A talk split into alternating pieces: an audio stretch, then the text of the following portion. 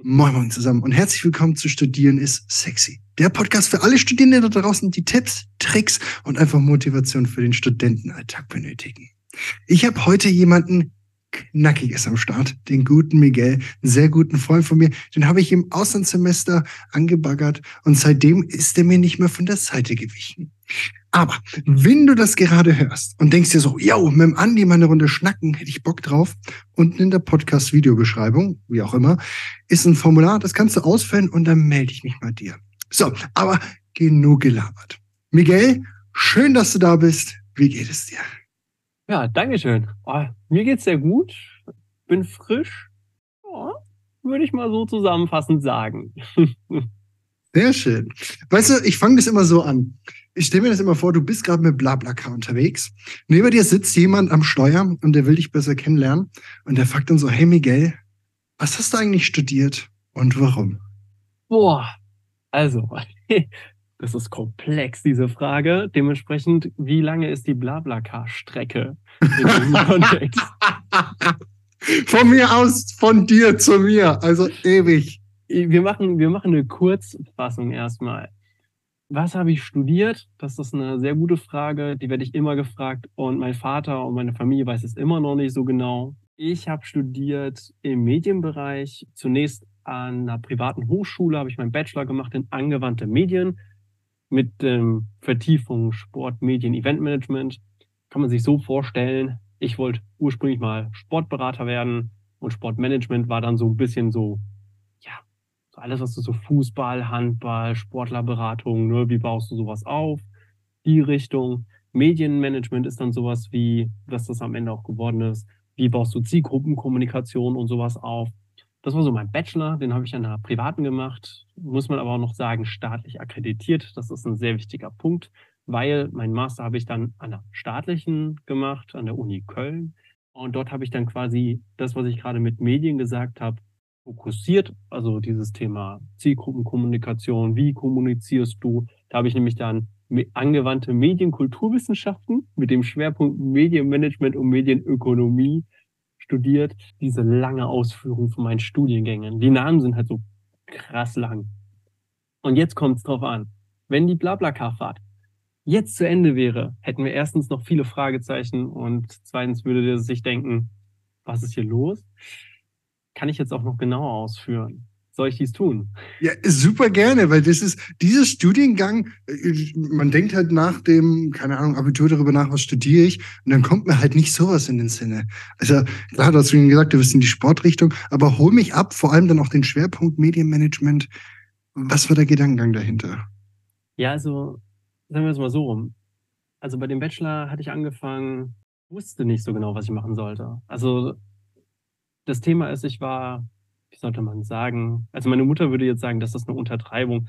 Aber ich war kein so ein guter Schüler und jetzt kommen die meisten, aber ich war faul, ich habe nie was. Ich habe gelernt. Ich war einfach nur schlecht. also, ehrlich. Ich bin ehrlich. Äh, mir ging dieses ganze Thema nicht so ganz so dolle rein. Also zum Beispiel, ich habe immer hinterfragt. Ich habe dann, deswegen war ich so in Politik super, in Mathe eher so, mh, hm, weil da muss man ja einfach auch mal die Formeln anwenden. Und ich habe dann so gefragt, ja, warum macht man das? Wieso und so. Mhm. Und angewandte Medien war nicht der Name, den ich mir angeguckt hatte, sondern es war eher so die Richtung Sportmanagement tatsächlich. Ich bin dann an ein, zwei Hochschultagen unterwegs gewesen und ich habe halt nie so diese Art von Unterstützung und Beratung gehabt. Also dort, wo ich herkomme, ist das ist sehr ländlich. Äh, es gibt ein Gymnasium, also du hast nicht mal groß die Auswahl gehabt. Und da musstest du dir halt viel so selbst zusammensuchen. Und ganz ursprünglich wollte ich Politikwissenschaften studieren, aber ich habe halt eben immer schon das Ziel gehabt, ich will halt Leuten helfen. So. Mhm. Und in einem System, in dem wir leben, der Kapitalismus, brauchst du Knete. Das ist dann halt immer so der Punkt gewesen. Und beim Sportmanagement habe ich am meisten als Berater das gesehen. Nach einer Recherche habe ich mir halt angeguckt, so was könnte man verdienen. Und habe aber recht schnell gemerkt, jo, Sportmanagement zu studieren setzt Sportwissenschaften voraus. Ich bin super im Laufen oder so Fitness, Gedöns in die Richtung geht. Aber Sportwissenschaften ist schon recht ja, anspruchsvoll, was diese Tests so angeht. Hochsprung habe ich nie gemacht. habe ich mich vor geweigert im Sportunterricht. Ich habe gesagt, ich springe da nicht drüber, wenn das auf mich draufknallt und so. Aber dementsprechend bin ich bei angewandte Medien gelandet, weil das diese Vertiefung hatte mit Medien, Sport, Eventmanagement. Und das ist halt immer so, da kommst du halt recht schnell an eine private. Das ist noch nicht so verbreitet gewesen 2013, also so zehn Jahre her, wo ich mhm. mein Studium dann gesucht hatte. Ne? So kam ich dann an angewandte Medien, weil es die Alternative dazu war, Sportmanagement studieren zu können, wo halt das Geld liegt, aber nicht Sportwissenschaften vorwegzumachen. Mhm. Ja, für den Master, ganz ehrlich, das war dann so, im Bachelor habe ich so diese Zielgruppenkommunikation mehr so auf dem Politischen gesehen. Also ich habe während dem Bachelor, habe ich auch noch so Sportlizenzen, weißt du ja, ne, gemacht an der Deutschen Hochschule für Gesundheit und Prävention, weil mit Sportlern willst du ja auch quatschen können, auf einer gewissen Tiefe, ne, Probleme, die die haben und sowas. Deswegen habe ich gedacht, oh, das wäre ganz clever. Aber ich habe während im Bachelor gemerkt, ja, der ursprüngliche Plan lässt sich so gar nicht umsetzen, weil ich gar keine Kontakte in diesem Bereich habe. Und ähm, ich habe auch mit Professoren und Dozenten gesprochen gehabt, die in dem Bereich tätig waren. Ich gesagt, ja, habt ihr so Kontakte? So, ja, aber da kommst du nicht rein. Und äh, ja, schön. Halt, ja, es war halt recht schnell beerdigt, das Thema. War sehr, sehr frustrierend. Aber ich habe dann in politischer Kommunikation erstmal dann meinen Schwerpunkt dann tatsächlich gelegt.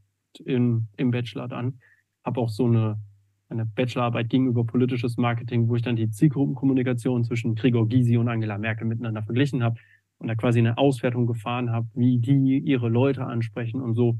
Und für den Master habe ich gedacht, ja, ziemlich geiler Shit.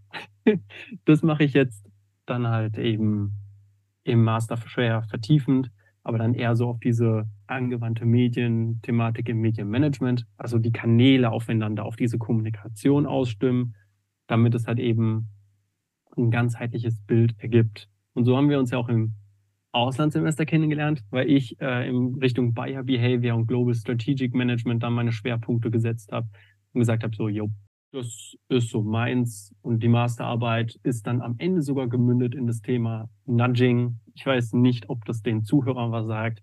Äh, Nudging ist quasi kontextuelle Kommunikation. Du willst, dass die Person die Flasche X aus dem Regal nimmt und du platzierst quasi alle Flaschen drumherum so, dass es auf die Entscheidung hinausläuft, diese Flasche X zu nehmen. Vielleicht ein besseres Beispiel für alle Herren unter deinen Zuhörern. Ihr kennt die Pissoirs, da ist ein Tor drin und wir Männer sind recht einfach gestrickte Wesen in Thailand, um jetzt mal zu Schön gesagt. Und du, damit du nicht nebendran pinkelst, was wir Männer leider häufig tun, hat man da ein Tor hingestellt und du musst diesen Ball ins Tor pinkeln. Das ist Nudging in a nutshell. Also du baust es so auf, dass du es nicht verbietest. Die könnte immer noch nebendran pinkeln, die Person, aber du machst es so attraktiv, dieses Tor zu machen. Mhm. Ja, diese Theorie habe ich quasi genutzt und habe die ein bisschen analysiert und habe die auf Filme angewandt, tatsächlich. Also es wird immer im Master spezifischerer, was so Zielgruppenkommunikation angeht und die Kanäle, die ich dafür benutze. In dem mhm. Fall Film, und dort die Produkte, die platziert werden. Wenn ein Sheldon Cooper ein T-Shirt von Flash anhat, ist das Product Placement für DC, ganz klar. Mhm. Aber nochmal, wie kann man dann die Nudging-Theorie gegebenenfalls nutzen, um das noch ein bisschen mehr in der Logik dieser Theorie anzuwenden? War eine saudumme Idee. Warum? Ja, mein Prof hat das schon damals gesagt, dass das sehr schwer ist, solche Theorien also es gibt Product Placement als sich schon. Das hätte eigentlich gereicht. Ich wollte aber noch mal eine Schippe oben drauf. Ich wollte halt die Nudging-Theorie, die den Wirtschaftsnobelpreis damals gewonnen hat, wollte mhm. ich halt gucken, was kann man dafür noch rausnehmen für die Zielgruppenkommunikation. Hat sich aber in meiner Arbeit herausgestellt, und das ist ja auch voll okay, dass man solche Theorien, kann man Teile von nehmen, aber es fällt dann aus diesem wissenschaftlichen Rahmen. Und das ist dann halt so Deswegen war das ein mega Fail, weil das hat mir richtig das Hirn zermadert. Also ein Fail ist zu viel gesagt. Das war halt einfach sau anstrengend. Du hast dir unnötig selber Steine in den Weg gelegt für deine Abschlussarbeit. Ja, würde ich jetzt nicht so ganz so krass sagen, weil okay. ich wollte nochmal richtig das Beste rausholen. Also du hast halt im Studium, und das liebe ich, und vor allem im Master, deswegen lege ich immer den Leuten nach, macht ein Master.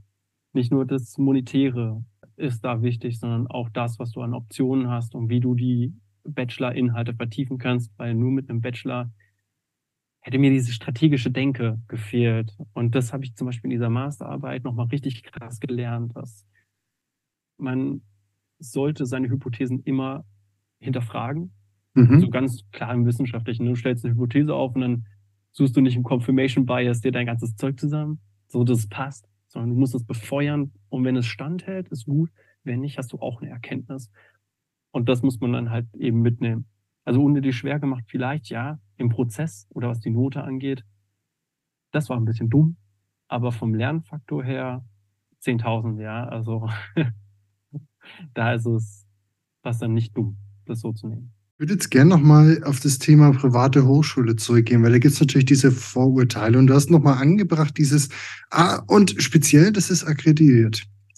Ich kann es nicht aussprechen, wir haben Sprachfehler. Akkreditiert, ja, ja, kein Problem. Danke.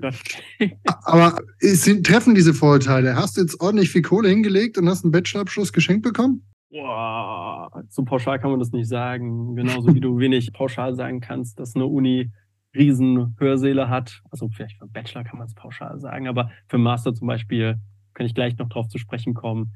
Da, da hast du auch schon eine Selektion drin. Ich habe ordentlich Knete da gelassen, das ist ganz klar. Studium kostet in Deutschland, ist eine soziale Frage meistens auch. 26.000 Euro Schulden hatte ich nach dem Bachelor, nach dem Master waren es 50.000. Also diese Kostenfaktoren kommen immer so ein bisschen drauf an. Klischees treffen nicht alle zu. Die Studierenden teilweise ja. Also klar, ne? es gibt die einen, es gibt sehr wenige, die halt das Geld von zu Hause aus haben. Ich hatte es nicht. Ich habe mhm. dementsprechend KfW-Kredit aufgenommen, bin gependelt, also nach Karlsruhe. Dort habe ich meinen Bachelor gemacht. Bin gependelt von der Südpfalz aus. Das waren dann so immer zwei Stunden am Tag mindestens pendeln. Ne?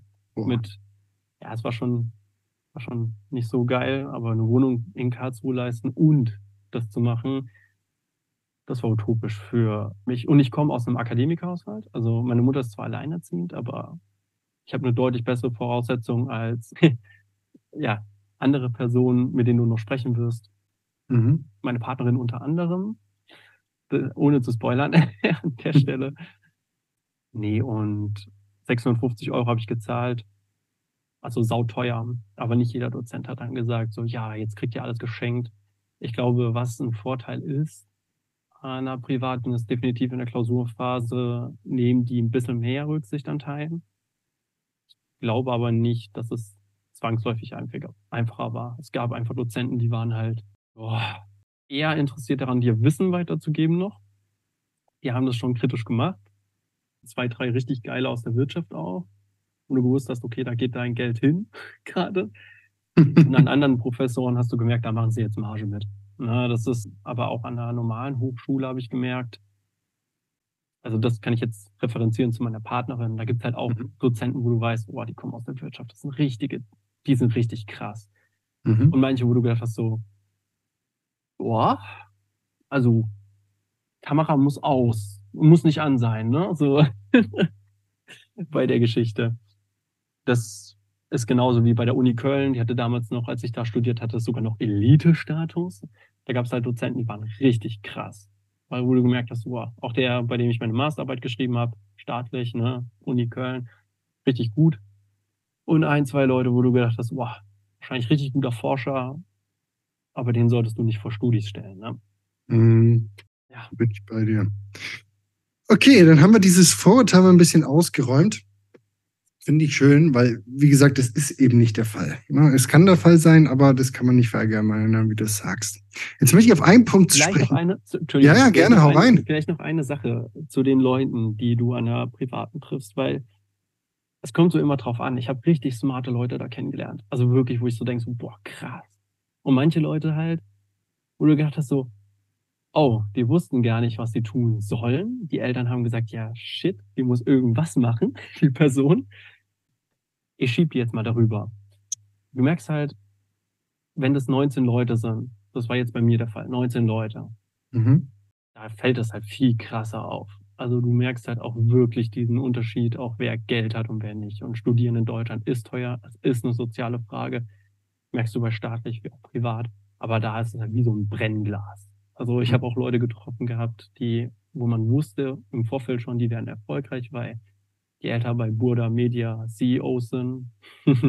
die haben die einfach dann dahin geschickt. Gleichzeitig hast du auch Leute getroffen, wo du gedacht hast, krass, da sind die Bedingungen sogar noch anders. Es gab auch Leute, die, also eine Person von den 19, die halt, ja, die kam aus diesem typischen Sozialmilieu, wo man es eigentlich nicht, also wo es halt nicht gang und gäbe ist, dass die Leute studieren. Das ist halt sau schwer für die. In der Formulierung her würde ich dann noch einfach sagen, das, das kommt halt drauf an. Und bei dem Master ist es dann genauso gewesen. Da war es halt mehr, da waren 60 Leute. Mhm. Da hast du aber auch gemerkt, dass die meisten eher aus gut situierten Haushalten kommen. Die können sich das Studium einfach leisten. Und dann hast du wieder welche gehabt, die, ne, wo du gemerkt hast, so, oh ja, krass, die kommen jetzt so aus einem Haushalt, wo weniger Geld vorhängt, herrscht. Und man darf ja nicht vergessen, Geld ist ja nicht das eine. Es gibt ja noch andere Stati, die halt eben in unserem derzeitigen System auch wichtig sind, mhm. ähm, die man nur schwer erreichen kann, wenn im Elternhaus nicht eine gewisse Sache dabei ist und diese Bildungsungerechtigkeit, um jetzt auch mal politisch zu sprechen, tatsächlich auch, die muss man halt angehen. Also dieses staatlich-privat-Label ist halt sehr schwierig, da halt zu machen. Ne? Weil die Vorteile triffst du in der privaten, das ist einfach Fakt. Liegt einfach daran, weil wie so ein Brennglas. Das sind 19 Leute. Mhm. Da siehst du halt schön nochmal krasser, wer kommt woher, wer hat genug Geld, Wer kann einfacher studieren? Wer kann ein Semester verlängern? Das ist ja auch noch ein Thema. Wer kann oh ja. das überhaupt leisten? Ne?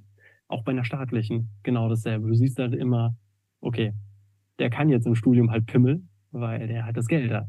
Und ah, das, das ist etwas, was wir in Deutschland unbedingt ändern müssen. Ja, das war noch so eine Ergänzung, die ich machen wollte. Leben gern. Nein, ich bin schon bei dir. Wie gesagt, bei mir zum Beispiel wäre private Uni gar nicht, das war gar nicht auf meinem Radar. Das war so, private Uni kostet hm. Geld, mehr Geld, ja. als wenn ich an die staatliche gehe. Keine Chance, habe ich nicht das Geld für und ich will keinen Kredit aufnehmen. Ne? Und dann heißt es halt twerken, bücken und anschaffen und staatliche Uni. Ja, anders geht's halt nicht oder FH. Ja, aber das ist tatsächlich so dieser Punkt, wegen den Kosten und allem drum und dran. Also ich habe es verglichen. Ich hatte letztens auch ein Gespräch, ich manchmal fragen mich auch Studis, hey Miguel, du bist staatlich, privat, ne? du hast noch diesen Wechsel gemacht. Der Wechsel ist auch nicht leicht. Ne? Mhm. Generell Bachelor auf Master, das weißt du ja auch, diesen Wechsel zwischen Hochschulen, vor allem wenn du wechseln willst. Die meisten sind ja aufeinander aufbauende Studiengänge, sogenannte konsekutive. Logisch. Das war nicht logisch für den Miguel von 2013. Der hat sich gedacht gehabt, so, ja, mache ich einen guten Bachelor, dann gucke ich, dass ich eine staatliche finde.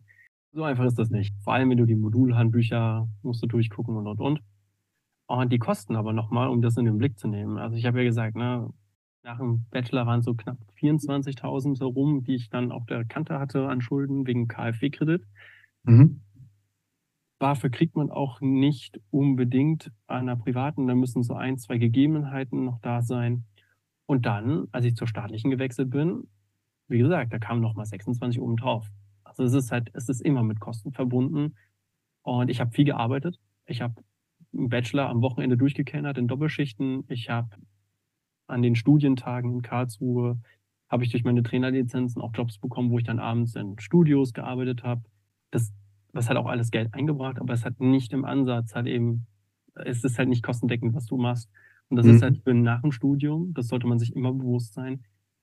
Man hat im Regelfall Schulden im Regelfall. Ich weiß jetzt nicht, wie es bei dir ist, anscheinend nicht, aber es ist A, normal leider, Schulden zu haben im Regelfall, wenn du kein Geld von zu Hause aus hast oder nicht kostendeckend arbeiten konntest. Und ich habe echt im Master auch ähm, 20 Stunden mindestens gearbeitet die Woche.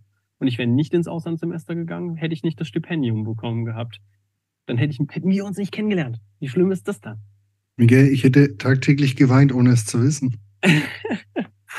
irgendeine Lehre in einem, weißt du? So irgendeine Lehre. Was ist diese Lehre? Sie ist einfach, wenn wir uns nicht getroffen haben. Kommen wir jetzt mal wieder zu meinem vorherigen Punkt zurück. Du hast ganz am Anfang gesagt, Andi, ich war nicht faul, ich, ich war halt einfach, habe alles hinter, hinterfragt in der Schule und trotzdem war ich nicht sehr gut. Jetzt bist du in die Uni gegangen, FH ist doch egal, ins Studium rein.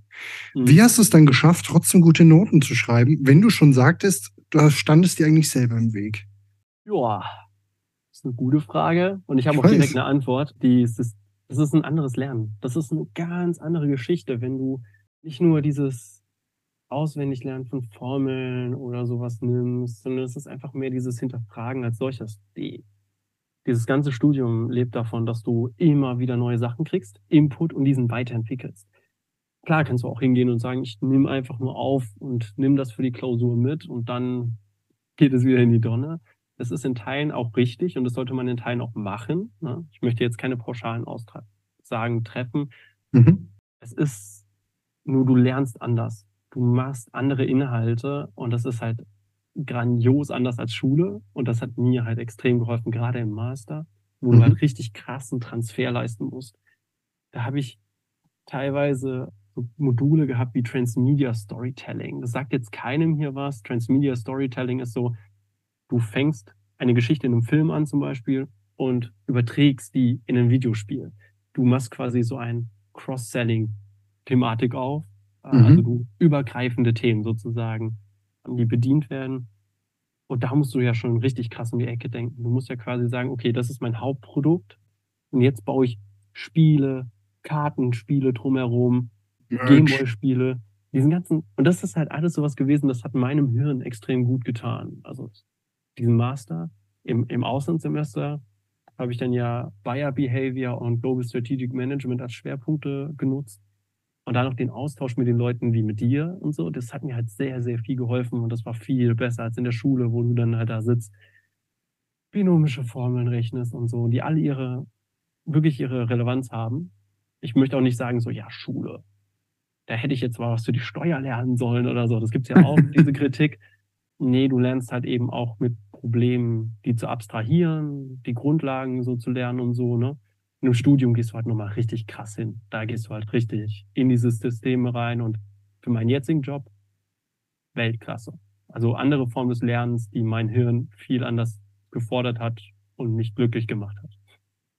Nee, Miguel, ich kenne dich ja und ich weiß, dass du eher dann so ein, wenn du was hast, was dich greift, wo du Bock drauf hast, beispielsweise dein Master, dann brennst du dafür und gibst noch 110 Prozent. Entschuldige den mathematischen Fehler.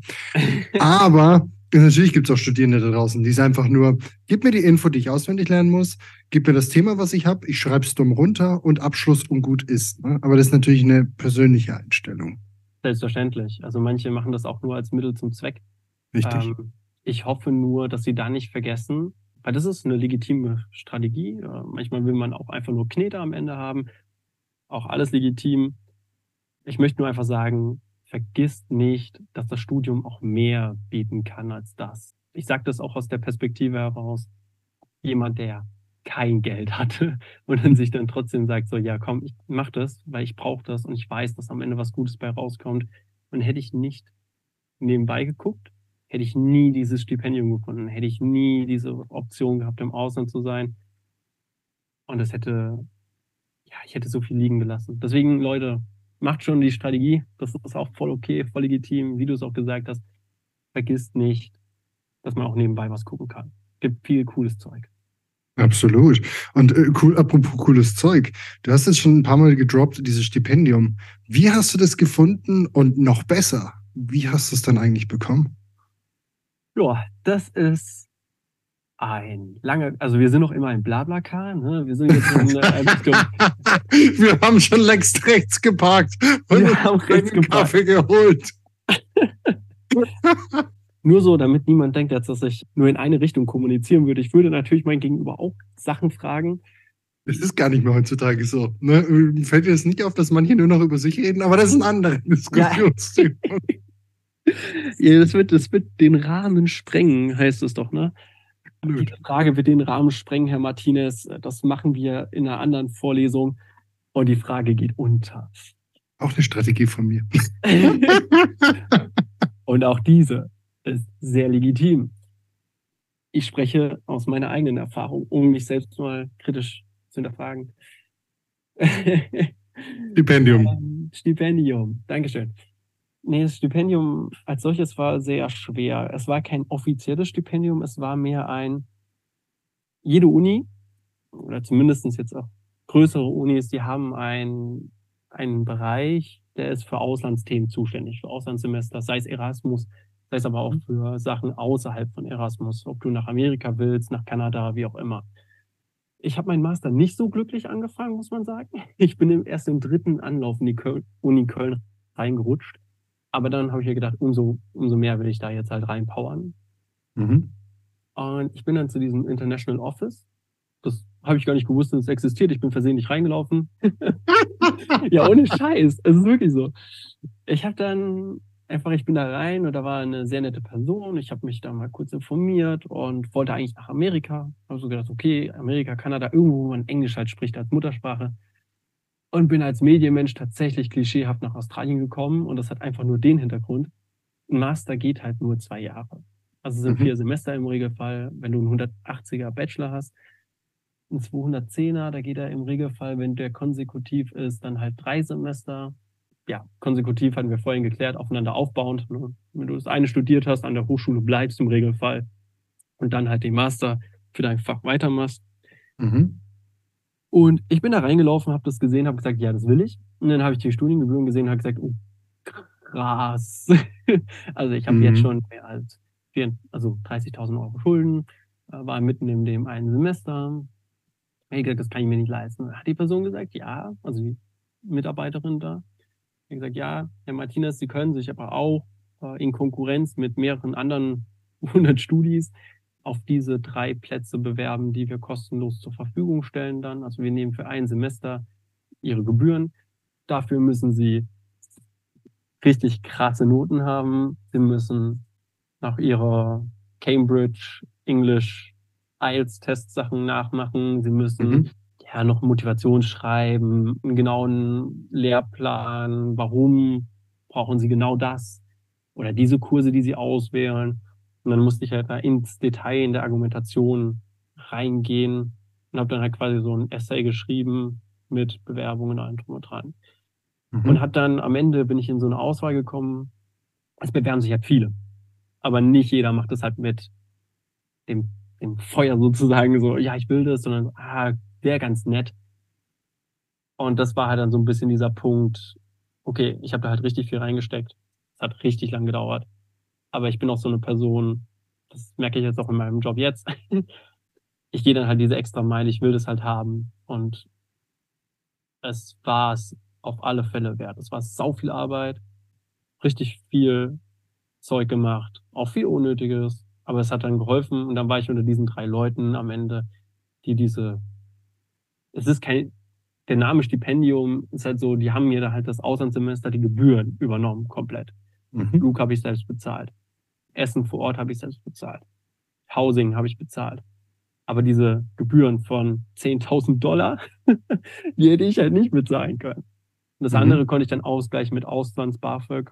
Und ich habe halt eben, ja, sehr viel gespart. Also, während andere halt dann im Auslandssemester feiern gegangen sind, habe ich dann halt, ich weiß noch, als das Auslands-BAföG verspätet kam, habe ich zwei Wochen Kartoffeln gegessen. Wirklich zwei Kilo, zwei Kilo Kartoffeln hatte ich.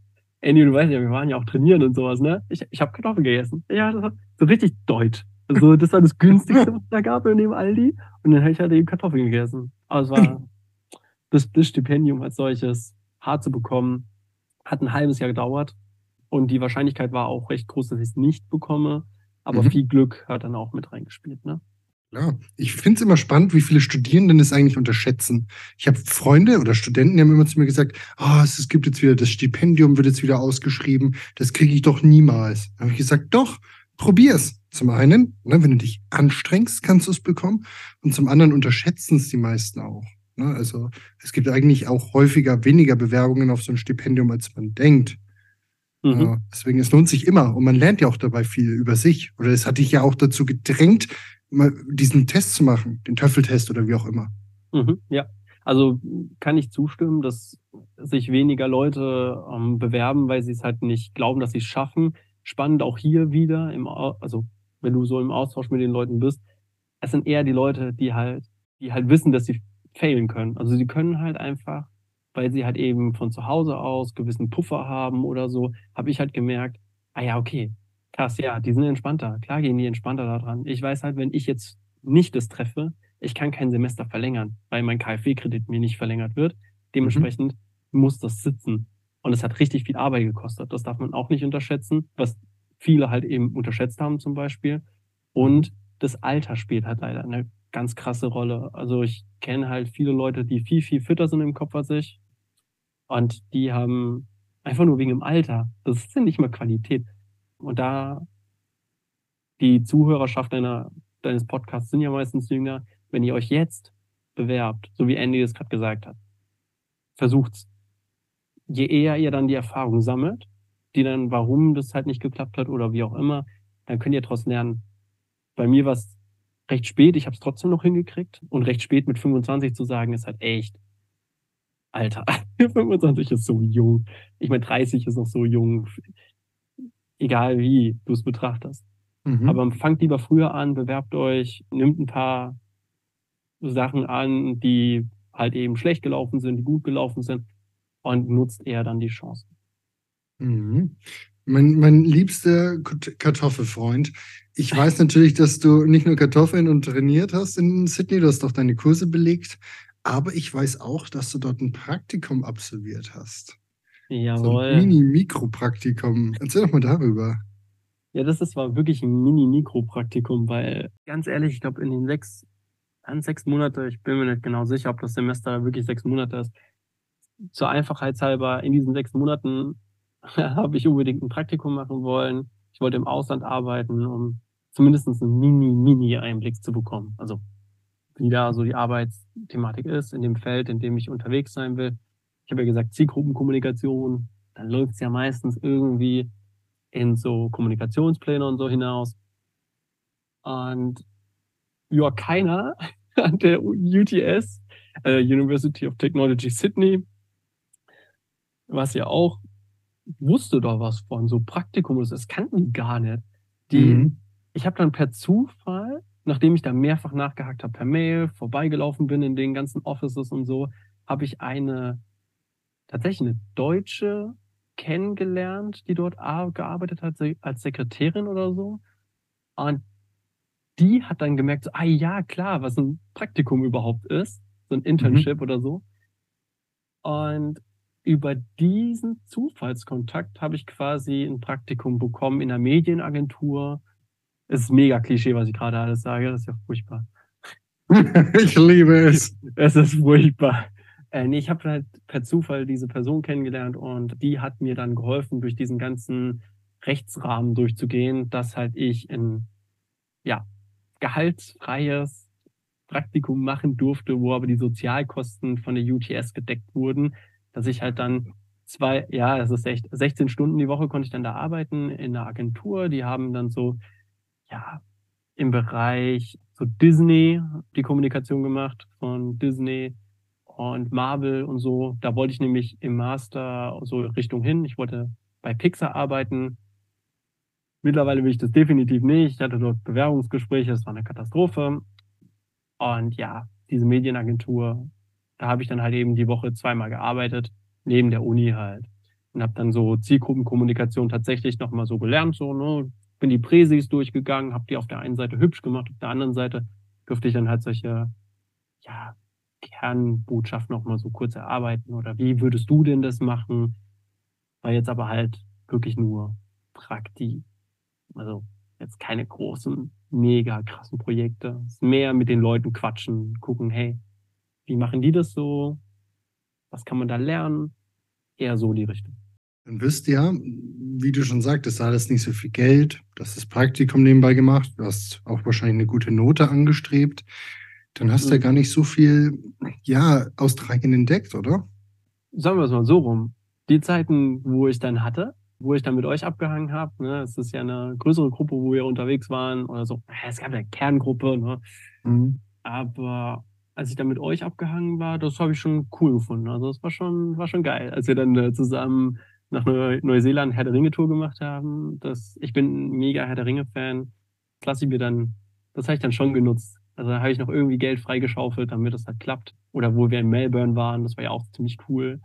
Aber ja, an sich, an sich ging halt sehr, sehr viel, also generell mein Studium. Ne? Es gibt ja diese vielen Klischees mit, ja, Studis feiern nur, ja, irgendwie kann ich die nicht bestätigen. Ich habe halt sehr, sehr viel gelernt. Aber sehr viel, also wirklich richtig geile Zeit. Also ich kann, würde es immer wieder tun, jedes mhm. Mal, mhm. Weil ich auch so coole Leute. Ich habe letztens mit Omer, also mit jemandem, mit dem wir auch abgehangen haben, telefoniert. Der ist mittlerweile äh, im Softwarebereich tätig und dann tauscht man sich aus. Und dann, das hätte ich nicht. Ich war auch bei der ähm, United Nations Society. Äh, die, da kann man sich für alle Leute, die nicht wissen, was das ist, ich bin super politikorientiert. Ich liebe Politik. Ich quatsche am liebsten die ganze Zeit drüber. Und die United Nations Society war so ein Club, den ich mir da angeguckt hatte in Australien, weil dort basiert viel auf diesem Clubsystem. Mhm. Und dort konntest du dir auch so eine Vergütung holen. Also du musstest halt offenlegen, was du an Geld hast und sowas. Und dann konntest du dir halt quasi diesen Flug und Übernachtung und sowas bezahlen lassen. Daran habe ich auch teilgenommen. Das war richtig mhm. cool. Da war ich dann in so einem Komitee für wirtschaftliche Zusammenarbeit und Sozialpolitik. Und dann hat man da quasi eine Konferenz gehabt in Brisbane. Das war total cool. Dann wurdest du da dahin geflogen. Hast du dann mit den anderen in so einem Hostel gepennt. Und dann habt ihr hm. euch in einem Plenum halt über Gesetzesvorhaben der UN debattiert, aus einer Perspektive von einem Land, was du vertreten hast. In dem Fall war ich Irak.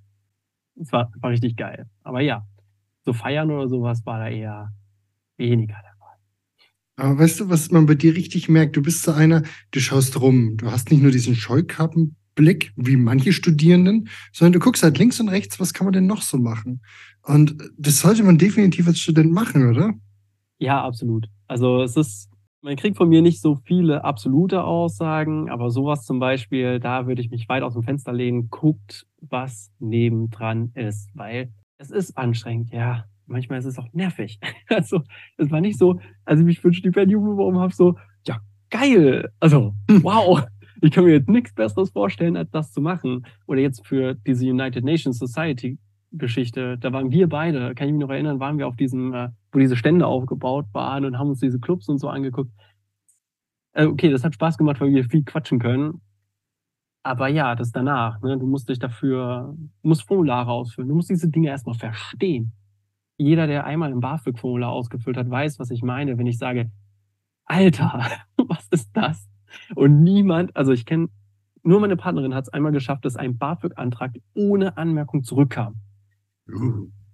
Ja, das ist, das ist so, das ist ein rekordverdächtiges Ergebnis.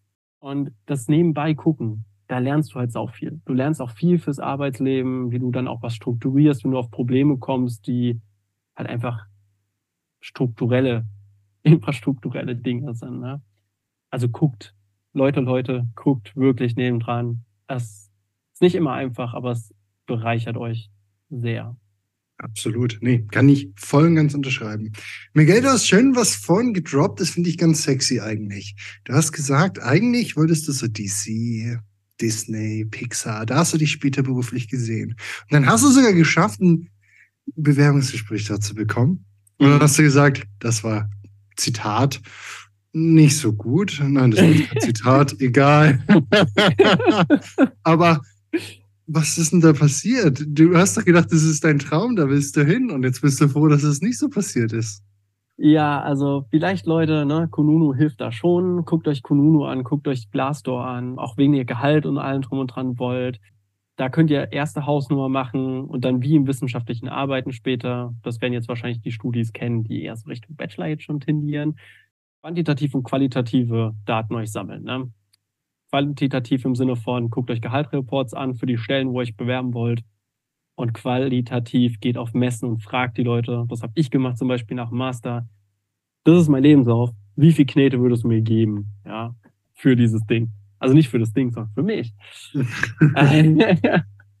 und so habe ich ungefähr eine Gehaltsrange rausbekommen, die ich nach dem Master wert war ist ja immer ein bisschen schwierig, sich monetär zu beziffern, aber das mhm. ist schon wichtig. Und Disney war halt so richtig krass ein, ein Telefoninterview, das war die erste Runde. Ich war auch später bei Super RTL auch noch in der Runde drin. Uniper, kennen manche im Energiebereich vielleicht, äh, mit dem Gasthema, staatliche Hilfen mittlerweile. Bin ich froh, dass es da nicht geklappt hat. Aber bei Disney, das war eine Katastrophe. Die haben mir für München nicht mal Mindestlohn angeboten für ein Praktikum im Bereich Marketing und Communications oder so. Ich habe mir denen Stunde 30 Telefoninterview geführt. Mhm. Und das war so krass peinlich für das Unternehmen. Also die Art, wie sie mich behandelt haben, so richtig von oben herab. So, ja, wir wissen, wir haben so viele Bewerber. Ja, Herr, Herr Manuel, Herr Martinez. Ja, meinte ich. Ja, wie, wie, wie sieht es, wie sieht es aus mit, es war halt, die haben mir ja Fragen gestellt. Man hat gemerkt, dass es unstrukturiert ist. Die müssen gar nicht irgendwas machen. Und das hat mich so geärgert. Und die haben halt, wie gesagt, wo hätte ich für 450 Euro, Andy, du weißt es selbst, wo soll ich, soll ich unter einem Karton schlafen? In mhm. München? Also, bitte. Und dann halt eben, ich habe nie eine Rückmeldung bekommen. Also ich habe gemerkt gehabt, dieses Interview läuft halt, von Anfang an habe ich gemerkt, so, oh nee, die haben richtig keinen Bock. Ich gebe mir richtig Mühe jetzt nochmal, aber ich will ja noch nicht zu jemandem, der keine Lust auf mich hat, der das auch nicht mal wissenschaftlich begleitet, wie er seine Leute auswählt, weil er sich einfach sagt, so, ja, ich stelle nur die ein, die mir passen von der Nase her. Passiert bei vielen Unternehmen immer noch, aber Disney war es dann definitiv nicht mehr. Und das würde ich auch nicht mehr tun. Also ich gucke ab und zu noch mal, was die für Stellen haben, einfach weil es mich interessiert. Aber ey, so kannst du halt keine Leute verhalten. Und dann hieß es irgendwann mal so, das war aber ein anderes Unternehmen, das hat halt gemeint, so, ja, Sie können sich ja mal erneut bewerben. Bitte. Also jetzt mittlerweile ist es eher so, dass wenn die eine gute Datenbank haben, dann speichern die dich und dann kommen die aktiv auf dich zu. Wenn die wirklich das Problem, Talent of War oder das ist nicht mein Fachbereich, deswegen nehme ich so ein Buzzword, nämlich mit Talent of War. Also wenn der halt die Fachkräftemangel-Thematik oder Arbeitskräftemangel, der, mhm. der es mhm. verstanden hat als Unternehmen, der meldet sich bei dir und der guckt auch, egal wie blöd es läuft, dass dieser Prozess halt stimmig ist. Super RTL hingegen, da war ich auch, die arbeiten ja sehr eng mit Disney oder haben sehr eng mit Disney zusammengearbeitet zum damaligen Zeitpunkt, 2019. Wunderbarer Prozess. Ich habe es am Ende verkackt, aber von Anfang bis Ende hat man sich Zeit für die Bewerber genommen. Man hat das auch das am Ende, als es nicht geklappt hatte, hat man mir nochmal ein Feedback-Gespräch gegeben mit wirklichem Feedback. Ne? Also, mhm. was halt blöd gelaufen ist oder was gut gelaufen ist. Mega. Aber Disney, Katastrophe. Mhm. Das finde ich auch einen wichtigen Punkt. Manche Studierende da draußen, die bewerben sich nach ihrem Abschluss und die sind so, jede Stelle um jeden Preis. Aber man muss nicht jede Stelle nehmen. Man kann da auch mal auf sein Bauchgefühl hören. Und wenn schon der Bewerbungsprozess so ätzend ist, wollt ihr dann da wirklich später arbeiten? Ich muss gestehen, es kommt drauf an. Also nach dem Studium, nach dem Master ist es ja so, Leute, vergisst das nicht. Ihr müsst euch abmelden und ihr müsst euch beim Arbeitsamt anmelden. Das ist super wichtig für all die Leute, die mhm. halt dann, wie ich, Arbeitslosengeld 2 bezogen haben. Also ich habe ein halbes Jahr 150 Bewerbungen rausgeschrieben. Ich habe richtig viel geackert dafür. Und manchmal irgendwann kommt halt das Amt um die Ecke und das war bei mir halt krass. Die kürzen dir 30 Prozent, wenn du nicht irgendeinen Job dann annimmst. Also man kann sich das, wenn man sich's aussuchen kann, dann hört auf das, was Andy gesagt hat. Wenn nicht, müsst ihr halt den ersten Job nehmen und dann guckt, dass ihr euch parallel bewerbt. Ich habe das tatsächlich so gemacht. Ich habe auch kurz vor knapp einen Job gekündigt, drei Tage vor Antritt, um ein viel besseres Angebot zu bekommen, wo ich halt mehr als das Doppelte im Jahresgehalt mehr verdient habe mhm. am Ende als den Mindestlohn, den man mir mit Master, Stipendium und allem angeboten hat in der Agentur. War vielleicht nicht die feine Art von mir, aber ganz ehrlich, bei den Rahmenbedingungen ich hätte, ich hätte eine 30-prozentige Kürzung hätte ich nicht. Ich bin jeden Monat mit Minus reingestartet für ein halbes Jahr. Mal abgesehen von den Absagen, die man bekommt, was das mit deinem psychischen Gesundheitsbild auch macht, ne? Mhm. Da muss man halt auch das bedenken, ne? Die ganzen Kontext und Umstände bei der ganzen Geschichte. Ich will jetzt noch mal ganz kurz darauf eingehen. 150 Bewerbungen, in Anführungszeichen arbeitslos in dem Zeitraum das muss doch dich fertig gemacht haben. Das war doch emotional eine Achterbahn. Wie bist du damit umgegangen? Was sind da deine Tipps und Tricks gewesen? Ja, ich weiß nicht, ob man Tipps und Tricks so pauschal sagen kann. Ich habe mich halt, also ich habe sehr hohe Ziele. Das mhm. ist ein, ein schwieriges Ding, kann Fluch und Segen zugleich sein. Ich möchte später mal etwas hinterlassen, was mich überdauert. Ich möchte sozial mich sehr engagieren für Leute, die es nicht so gut hatten, so Startbedingungen und allem wie ich. Und klar, nach dem Master habe ich dann gedacht, okay, jetzt hast du Stipendium, jetzt hast du was an einer ehemaligen Elite-Uni, die hatten dann den Status nämlich verloren. Nachdem ich gegangen bin, nicht wegen mir, sondern Ja, wegen natürlich. Da ist ein Zusammenhang. Ist das, ist das Kausalität oder Korrelation? Hm, ich würde mal Kausalität schätzen. Aber dann halt eben ist das Schlimme, ja, ne, wenn du, dann willst du raus, dann willst du machen. Und wenn du jetzt nicht einen Werki-Job hattest, wo du, ich hatte einen Werki-Job, aber ich wollte nicht in dem Bereich arbeiten. Und dann haben sie gesagt, hey, komm doch zu uns. Und ich so, ah, nee, ich will jetzt erstmal, ich möchte was anderes direkt machen, weil Disney und ja, in die Richtung wollte ich ja. Ja, es war ziemlich blöd. Also auch das mit dem KfW-Schulden. Ne? Dann schreibt die Bank dich an und sagt, ja, wir wollen das Geld zurück. Jetzt. und dann machst du einen Zinsaufschub und die Schulden werden höher, ähm, weil du kannst den auch nicht abbrechen, wenn du einen Job gefunden hast. Das geht auch nicht. Mhm. Das müssen viele wissen. Können mich gerne anschreiben, ne? wenn ihr so Fragen, KfW, Schulden oder sonst was habt. Meldet euch direkt bei mir. Ich helfe da sehr, Alles sehr dann gerne. unten in der Videobeschreibung. Party Peeps. Sorry an der Stelle. Kein Ja, Problem. Das heißt, und man hat sich einfach, also ich habe mich teilweise echt scheiße gefühlt, weil ich gedacht habe, so, Alter, ich habe so hardcore gearbeitet. Und da ist mir einfach nochmal bewusst geworden, auch nach meinem Bachelor habe ich eine ziemlich, ziemlich blöde Phase gehabt, wo alles schief gegangen ist bei mir. Das hat einfach auch manchmal sau viel mit Glück zu tun. Und du erhöhst halt die Wahrscheinlichkeit für Glück, indem du halt eben auch die Frequenz deiner Bewerbung rausschickst. Und manchmal habe ich mich richtig geil gefühlt, zum Beispiel bei Super RTL bin ich in die letzte Runde eingezogen. Und das war ein cooler Job. Die Bedingungen waren gehaltlich nicht das, was ich wollte.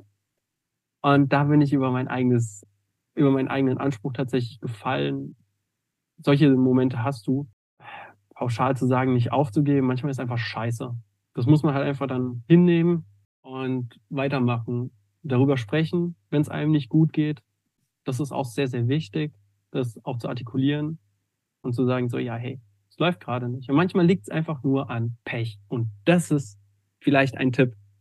Manchmal auch akzeptieren, wenn man einfach Pech hat. Und das ist so schwer. Es ist so schwer, Pech zu akzeptieren. Ist mir zweimal richtig heftig passiert. Annie, du kennst es 100% auch. Manchmal ist es einfach Pech. Und du kannst noch so gut was vorbereitet haben. Du kannst dich noch so intensiv in die Details reingesetzt haben. Mhm. Manchmal ist es Pech und das hast du zu akzeptieren. Ich schaffe das immer noch nicht so gut, aber in der Zeit hat es mir in Teilen geholfen, als mir meine Partnerin, also nach dem Bachelor hatte ich jetzt, äh, hatte ich leider keinen Ansprechpartner, der mir das so erklärt hat, aber während der Mastergeschichte, nach diesem ganzen, wirklich, da lief es alles super geil und dann ging es so richtig runter. Es ist manchmal einfach Pech. Und wenn ihr jemand habt, der euch daran erinnern kann, dass ihr eine tolle Person seid, Oh, dass ihr einfach nur Pech habt, dann hilft das sehr. das stimmt. Nee, mit Leuten drüber sprechen, absolut richtig. Und ja, da muss man einfach dann den, die Arschbacken zusammenkneifen und trotzdem weitermachen, gell? Ja, weil du kannst ja die Wahrscheinlichkeit für Glück erhöhen dadurch. Also es Mhm. ist, verstehe mich nicht falsch, viele Sachen sind einfach von Glück und Pech. Manchmal hast du, hätte ich jetzt zum Beispiel den Werki-Job gehabt und das wäre schon genau das gewesen, was ich machen wollte. Mega Glück. Du fängst zwar an zu arbeiten. Du hast dann dein Gehalt von 40.000 oder sowas in die Richtung. Du kannst dann deinen Master zumindest steuerlich anrechnen lassen. Ne? Du sammelst direkt ja Lohnsteuer. Und nur darauf kannst du ja dein, deine Masterkosten absetzen. Solche Themen, das, das, das wäre halt Glück gewesen, wenn das gepasst hätte. Bei meiner Partnerin zum Beispiel hat es gepasst. Das ist richtig Mhm. geil. Ja? Bei mir halt nicht. Und ich habe dann halt eben gesagt, okay, es wäre bequemer gewesen, den Werki-Job weiter zu be benutzen. Wäre aber, ja, war nicht das, was ich wollte. Ich wollte es halt wirklich all in. Und dementsprechend kann man auch all in Pech haben. Ja, aber hat sich ja geändert. Hab dann ja ein paar Job, sobald die ersten Dinger reinkommen, wo du dann wieder Bewerbungsgespräch, wo du so ein bisschen mehr in der Hand hast, dann hast du auch wieder diese Glücksgefühle. So, ja geil, bin in der nächsten Runde.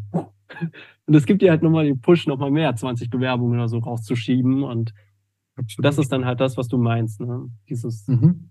gute Gefühl. Schön, schön gesagt. Gott, ich Weißt- laber so viel, Mann. Nein, aber das ist doch Sinn und. Zweck der ganzen Sache hier. Du Gummibär. Oh Gott. Meine liebste Nudel, ich möchte zum Abschluss noch eine Frage an dich stellen. Du bist jetzt hat, hast die Zeitmaschine entwickelt, ne? bist ja Hobbyingenieur, haben wir nicht besprochen, aber das ist jetzt so. Geil, dann kriege ich auch das Gehalt von einem Hobby-Ingenieur, äh, von einem Ingenieur. Das, Würde ich mir auch wünschen. oh Gott. Und mit, du hast jetzt eine Zeitmaschine entwickelt und kannst ins erste Semester an den ersten Tag von Klein Miguel zurückreisen. Und dann sitzt er so mit seinen großen Augen ganz vorne in der Vorlesung und du dürftest ihn jetzt halt eine Nachricht oder eine Message auf seinem Notizblock hinterlassen. Was würdest du machen, damit er vielleicht ein geileres Studium hat, ein schöneres, ein besseres? Boah, gute, gute Frage. Ich dachte mir, dass so irgendwas kommt. Ähm, Fiesling. Ach ja, ist ja okay. Ich würde sagen, hör nicht so viel auf dein Bauchgefühl. Ja, es ist, äh, es ist, nee, es hängt einfach damit zusammen. Ich glaube, durch meinen jetzigen Job im digitalen Marketing arbeite ich sehr krass datenbasiert. Und das hätte ich damals noch mehr machen sollen. Also ich hätte ihm empfohlen, so erstens, lieber am besten noch vor dem Studium hätte ich ihm empfohlen, so guck noch mehr in Modulhandbücher rein. Jetzt, für die Studis jetzt, ist das viel transparenter. Damals gab es das in der Form vereinzelt an manchen Hochschulen und Unis. Mhm. Aber find mal, also diese Modulhandbücher digital als PDF 2013. Äh, Mhm. BAföG-Anträge sind jetzt so teildigitalisiert worden in 2023. Dementsprechend mehr datenbasiert arbeiten und mehr in die Recherche gehen, weil ich habe durch diesen Bachelor-Master-Übergang, da habe ich es mir halt schwer gemacht, weil ich halt eben den einfacheren Weg gegangen bin. Ich habe dann gesagt, so an der privaten habe ich mir die Module angeguckt und habe dann gedacht, ja, bisschen weniger Statistik. Man hat mir immer gesagt, ich bin nicht gut in Mathe und Statistik. Also habe ich halt Angst gehabt davor und habe dann nicht einen anderen Studiengang mehr angeguckt. Und das würde ich halt sagen, auf der einen Seite weniger Angst, trau dir mehr zu, Mhm. aber recherchier besser. Also geh diesen extra Thema. Und noch eine Sache, eins dieser Dogmen nach dem Schema, ja, jeder ist seines Glückes Schmied. Mhm. Äh, das ist Blödsinn, würde ich ihm sagen, weil du weißt nicht, wer hat das Mat- Material gestellt, also wer hat hier das Metall gestellt, wie rein ist dieses Metall, was ist mit diesem Werkzeug, dem Hammer, was ist das für einer, ist es so ein Gummihammer, den du hast, oder das sind halt so alles Faktoren. Manchmal gehört auch viel Glück mit dazu und man muss es dann auch akzeptieren, wenn man Pech hat. Das würde Mhm. ich auch noch sagen. Besser recherchieren und weniger solche Glaubenssätze folgen, sondern eher dann basierend auf der Recherche Wahrscheinlichkeiten entwickeln und Szenarien. Ne? Und lass diese Metaphern weg. Die sind, die bringen dir nichts. Das sind solche typischen Sätze, die irgendwelche Leute raushauen, dann noch mit dem Survival Bias, weil sie es geschafft haben, können es alle anderen auch. Nein. Nein, du kannst nicht unbedingt das alles werden, weil die Bedingungen manchmal anders sind. Und das kann man akzeptieren und daran kann ich dann realistisch arbeiten und nicht dieses mit 30 habe ich das und das oder das, das macht einen viel zu frustrieren, wenn man dann das Alter erreicht hat und es nicht der Fall ist und man trotzdem richtig viel geilen Shit gemacht hat. Mhm. Das ist halt richtig, ja, das würde ich sagen. Draufschreiben. Am besten aber noch in der Abi-Prüfung. Also irgendwo, irgendwo bevor er den Bachelor angefangen hat. Sehr schön. Miguel, es war einfach geil mit dir und ich denke, wir hätten noch Material für mehrere Stunden. Ja, gerne immer mit dir. Das, Wirst du eh, wirst du eh, mir gehen irgendwann die Gäste aus, kommen alle wieder rein. du, ganz ehrlich, ne, man kann ja auch mehrfach solche Themen durchsprechen. Ich meine, wir haben ja noch nicht mal so Themen wie Gehalt oder wie, wie gehe ich da ran? Was sind vielleicht so Themen, die ich für die Steuer bedenken müsste oder so mit Studium oder es gibt so viel Zeug. Ja. Ey, ne? Also, ich meine, du, du machst den Podcast dazu, zu diesen ganzen Themen. Das geht einem nie aus. Absolut. Dann danke ich dir trotzdem, dass du dir heute die schöne Zeit genommen hast, dass ich dein süßes Gesicht sehen durfte. Ich kann dir nur zurückgeben. Oh, Küsschen aufs Nüsschen. Dann wünsche ich dir jetzt noch einen wunderschönen Tag, auch an die Zuhörer da draußen. Falls ihr Infos über Miguel haben wollt, Kontaktdaten, Unterhosengröße, alles unten in der Videobeschreibung. Und dann hören wir uns der nächsten Runde. Macht's gut, ciao.